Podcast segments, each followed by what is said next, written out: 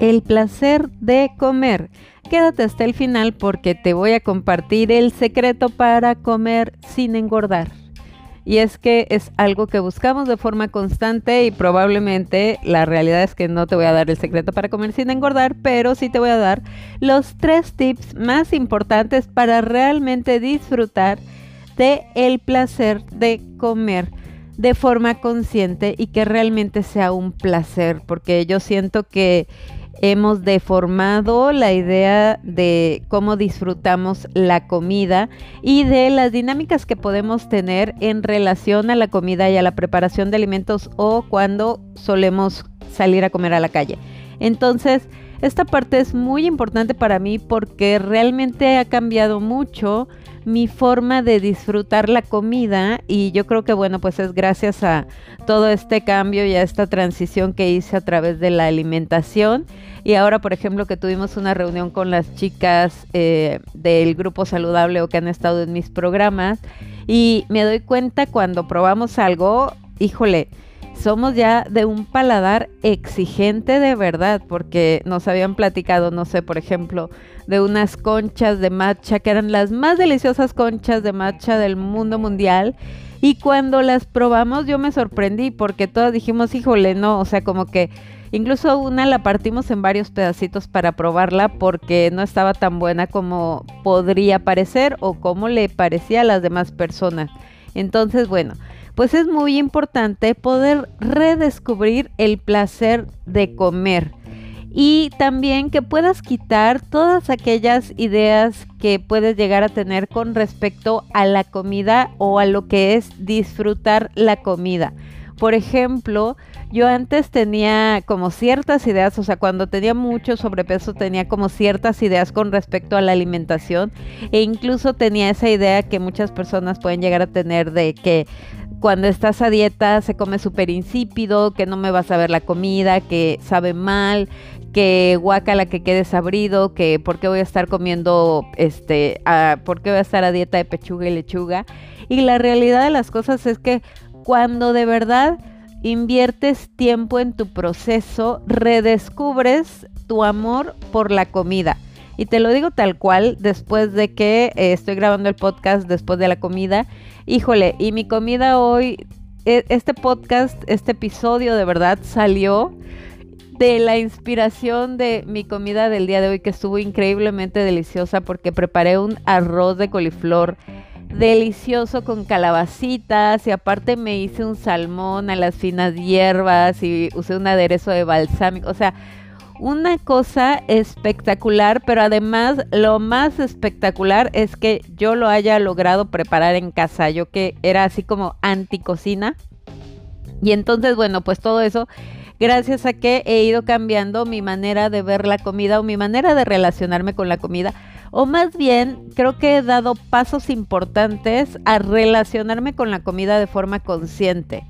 Entonces, eso es muy importante, porque yo les puedo decir que cuando tenía mucho sobrepeso, mi relación con la comida era muy mala. ¿Por qué? Porque estaba, mi relación con la comida era guiada por los programas de televisión o por los comerciales de televisión o por lo por el que dirán de las demás personas eh, por el que dirán las demás personas. ¿Por qué? Porque ¿cuál es la tendencia? O sea, la tendencia o lo que comúnmente creemos que es disfrutar, pero realmente no es que tú lo estés disfrutando porque así lo decidiste, es porque lo viste y lo estás imitando. Como que, por ejemplo, hay personas que creen que el sushi es lo más delicioso del mundo mundial porque en algún momento alguien nos dijo que comer sushi era como super top o eh, no sé las hamburguesas de, de, los de los lugares este que, preparan hamburguesas no sé eh, McDonald's Burger King etcétera invirtieron tanto en publicidad que entonces creemos que comer hamburguesas es como lo más delicioso del mundo e incluso como todas esas ideas que a lo mejor en algún momento puedes llegar a tener. Eh, una idea que yo tenía cuando trabajaba era así como, como una alta ejecutiva como yo se va a poner a cocinar, o sea, era como no es del nivel de una alta ejecutiva como yo cocinar. O sea, lo top es que salgas de una junta súper complicada y vayas a comer a algún restaurante o pidas sushi a la oficina porque eres una alta ejecutiva y entonces obvio tienes que pedir sushi a tu oficina para comer mientras estás viendo la pantalla o para comer eh, todos juntos eh, a mitad de la junta o algo así. Entonces, todas esas ideas que en algún momento alguien nos compartió y nosotros las aceptamos como reales. Por ejemplo, em, algo que no tiene que ver con, con esa parte, la cebolla. Hay gente que no le gusta comer cebolla, pero hay gente que ni siquiera ha probado la cebolla. Y yo me reconcilié con la cebolla cuando me di cuenta que, ah, que aunque a mí me gustara la cebolla, eso no significa que no iba a formar parte de mi familia, porque a nadie de mi familia o a la gran mayoría de mi familia no les gusta comer cebolla. Y entonces que yo aceptara que me gusta comer cebolla no significa que no formo parte de la familia. Para mí fue ese un tema importante y un gran descubrimiento. Y eso me llevó a poder realmente disfrutar cosas y ahora amo preparar cosas con cebolla y con ajo y cocinar en casa también es un tema. ¿Por qué? Porque cuando yo era chiquita mi mamá siempre trabajaba y entonces era como algo rápido o no sé, pide un pollo, pide comida o cosas por el estilo como para salir del paso y es como, ¿por qué la gente dice que quiere comer rico y entonces termina comiendo cosas como para salir del paso? Realmente la comida, o sea, es como un ritual de alimentación y yo sé que a lo mejor no todo el tiempo, no siempre contamos con todo el tiempo del mundo para preparar un menú, pero sí nos podemos organizar y a lo mejor el fin de semana dejar cosas preparadas para comer en casa. Y entonces cuando tú haces eso, cuando empiezas a cocinar en casa, empiezas a redescubrir el gusto por la comida, porque empiezas a, apreciar los ingredientes. ¿Y qué pasa con las comidas afuera, fuera de casa? Las empezamos a apreciar más, porque cocinamos en casa y entonces cuando salimos y comemos en la calle, no comemos cualquier cosa. Queremos ir a un restaurante donde de verdad apreciemos lo que comemos y nos sepa delicioso. ¿Qué diferencia es eso? Y aprender a apreciar la comida de esa manera, a estar todo el tiempo deprisa, pides el sushi en la oficina, ni siquiera te diste cuenta en qué momento te lo comiste, o sea, te lo comiste así como tas y así round de un bocado. Tan es así que hay personas que piden el sushi al 2 por 1 y se comen los dos rollos de sushi de arroz pegostioso. Lo siento, pero es que aquí podrán notar que odio el sushi porque es arroz pegostioso y no me sabe rico. O sea, personalmente no me gusta. Pero entonces ni siquiera lo disfrutaste porque si abres y ves en tu realidad aquí y ahora es arroz pegostioso preparado con azúcar y bueno, a mí no me encanta, pero si lo vas a disfrutar, realmente disfrútalo de forma consciente. ¿Cómo te das cuenta que no lo estás disfrutando de forma consciente? Porque quién sabe en qué momento te lo atascaste. Tan es así que necesitas comerte otro rollo más para sentir que comiste. Entonces, ¿cuántas veces en la vida en teoría vas a comer algo delicioso, pero ni siquiera aprecias y ni siquiera te das cuenta de qué es lo que estás comiendo. Entonces, eso es una parte importante y al final, después de los tres tips que les voy a compartir para empezar a apreciar más la comida y el gusto por cocinar en casa y que cuando salgas a comer a un restaurante realmente sea un momento para disfrutar con las personas que, tú quieras al final les voy a convertir como un ejercicio para ir apreciando esta, la, la comida. Entonces, bueno, todo esto, la verdad es que yo siento que es algo que se entrena, porque no puedo decirles que de la noche a la mañana empecé a tener esta apreciación por la comida. Fue por partes y lo ubico perfecto, por ejemplo, con mi eterno amor por el pastel de chocolate amo el pastel de chocolate, pero mis gustos por el tipo de pastel de chocolate, la verdad es que han cambiado y me atrevo a decir, aunque suene muy raro y de, una situación de privilegio y guachachá, mi gusto por el pastel de chocolate se ha refinado y no encontré una palabra que no sonara tan feo para decirlo, pero es como o sea, he empezado realmente a apreciar. ¿Por qué? Porque antes, por ejemplo, cuando empecé con esta parte de la alimentación y así, y el único momento, y, estaba como a dieta, el único momento en el que me permitía comer pastel de chocolate era cuando eh, era mi cumpleaños. Y entonces era así como un festín de atáscate de pastel de chocolate porque es el único momento del año en el que comes el pastel de chocolate que tú quieras. Y a mí me encantaba uno que era la bomba de chocolate y durante mi proceso para perder peso, los dos años, y eso lo platico en, el libro que tengo, el de Mi Camino Saludable, que espero que ya lo hayas leído y si no, pues estás a tiempo de leerlo.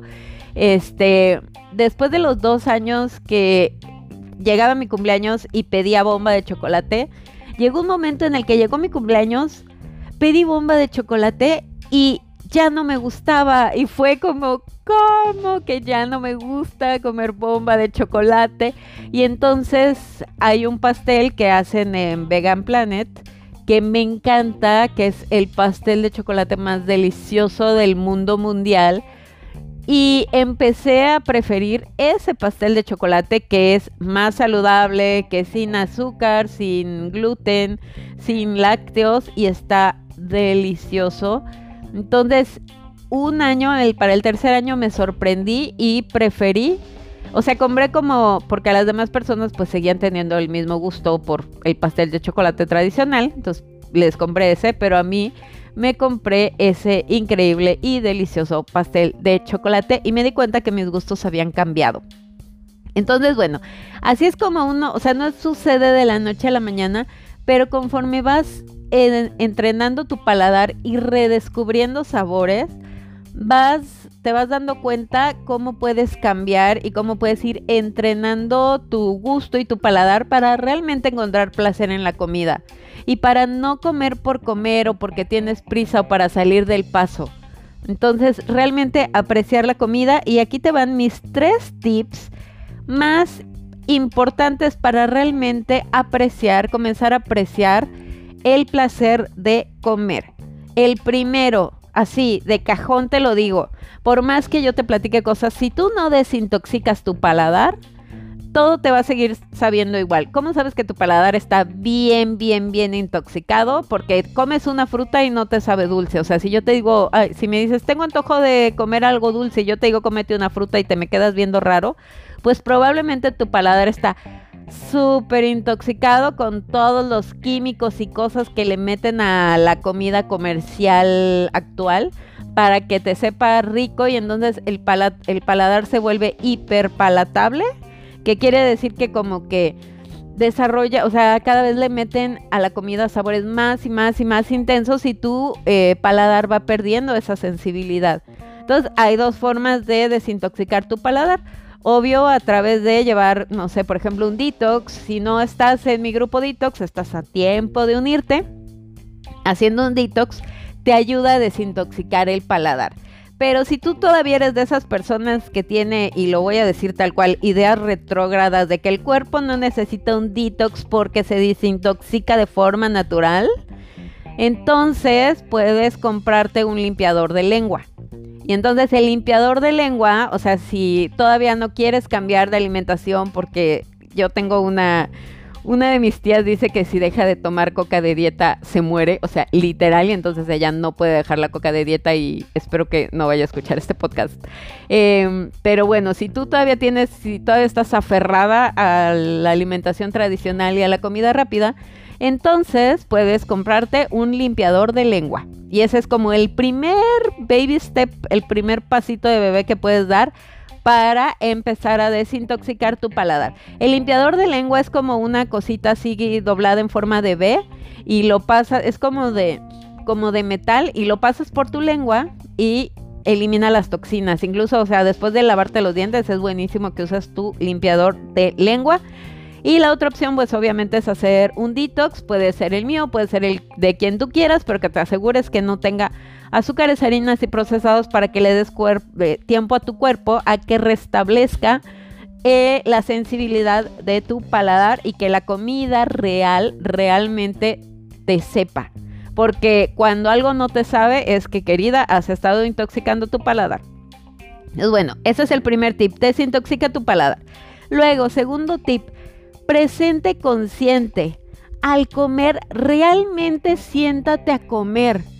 O sea, eso no lo hacemos, de verdad. ¿Cuántas veces estás comiendo súper apurado o súper apurada? Este, te comes, ni siquiera sabes en qué momento te lo comiste, o sea, te lo devoraste y no estás disfrutando cada pedazo de lo que comes. Hoy, por ejemplo, que me hice mi salmón con el arroz de coliflor, estaba yo disfrutando cada bocado y a la mitad fue como un voy a hacer una pausa para contemplar este delicioso salmón que no quiero que se acabe. Entonces, aprende a disfrutar la comida en presente. Un, ah, bueno, al final te voy a dar el ejercicio para que puedas hacer y disfrutar la comida realmente de forma presente. Y bueno, el tercer tip anímate a experimentar y sal de la matrix de la industria de la alimentación tradicional.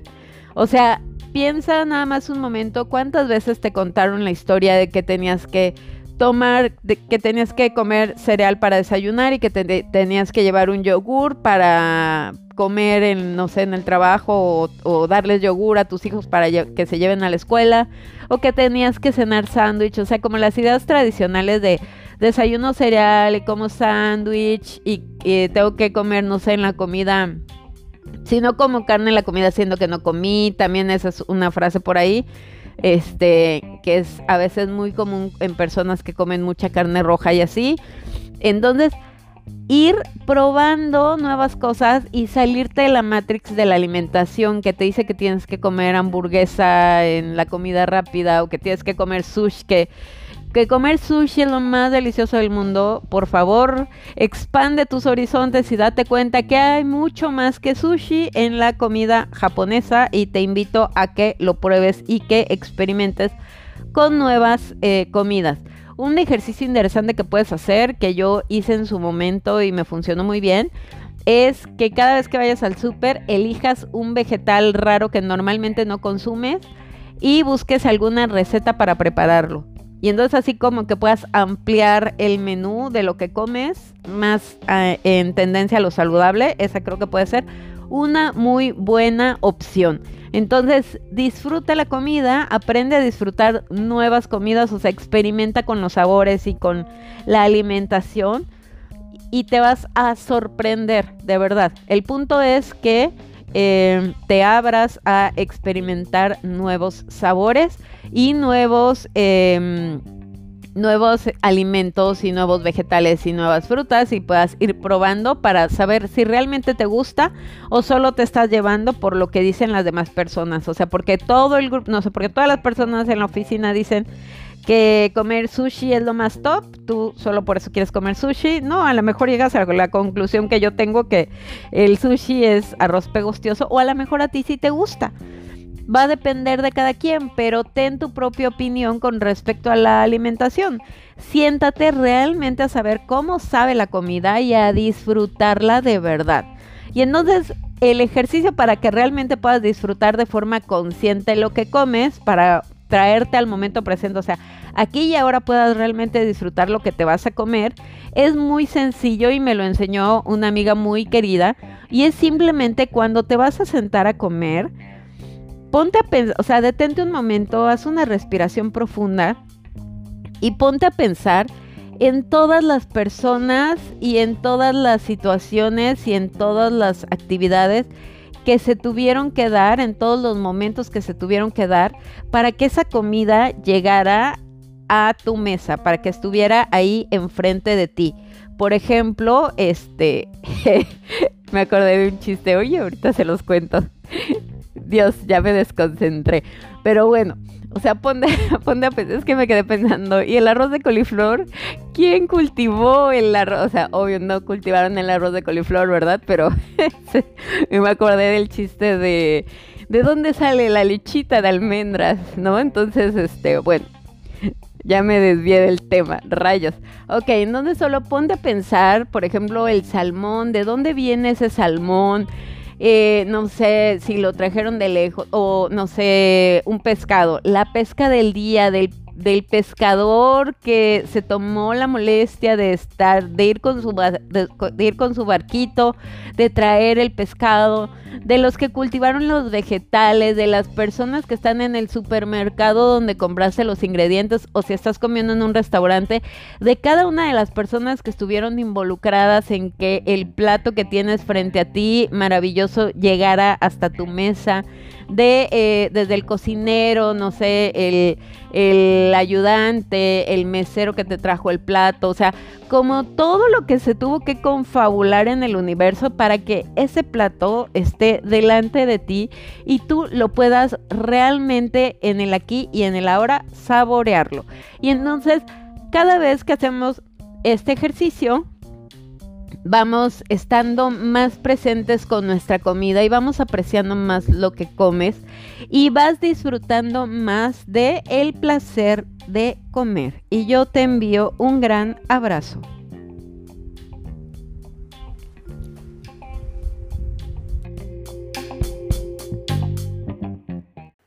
Esperamos que hayas disfrutado el tema del día. Te esperamos mañana con más Rutina Saludable. Únete a la comunidad Rutina Saludable y ayúdanos a transformar la vida de más personas compartiendo este podcast con quienes necesiten un cambio radical desde el amor propio.